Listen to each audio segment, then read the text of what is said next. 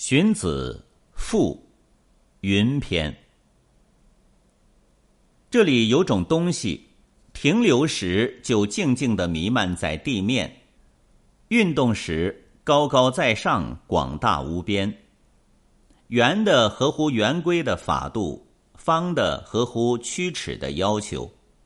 它的广大可以和天地相匹配，道德比尧舜还高尚。它小的时候比毫毛还细微，大的时候充满整个宇宙。它能迅速的达到很远很远，旋转时互相追逐而来回往返。它高高聚集，天下就得到润泽。它道德深厚而不遗弃一人。五种色彩具备而成为美丽的纹饰。它往来隐蔽，变化如神。出入迅速，没有人知道它来自何处。天下失去它就灭亡，得到它就生存。弟子不聪明，愿意把它陈述出来。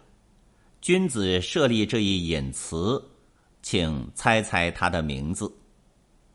回答说：它广大而不会堵塞吧？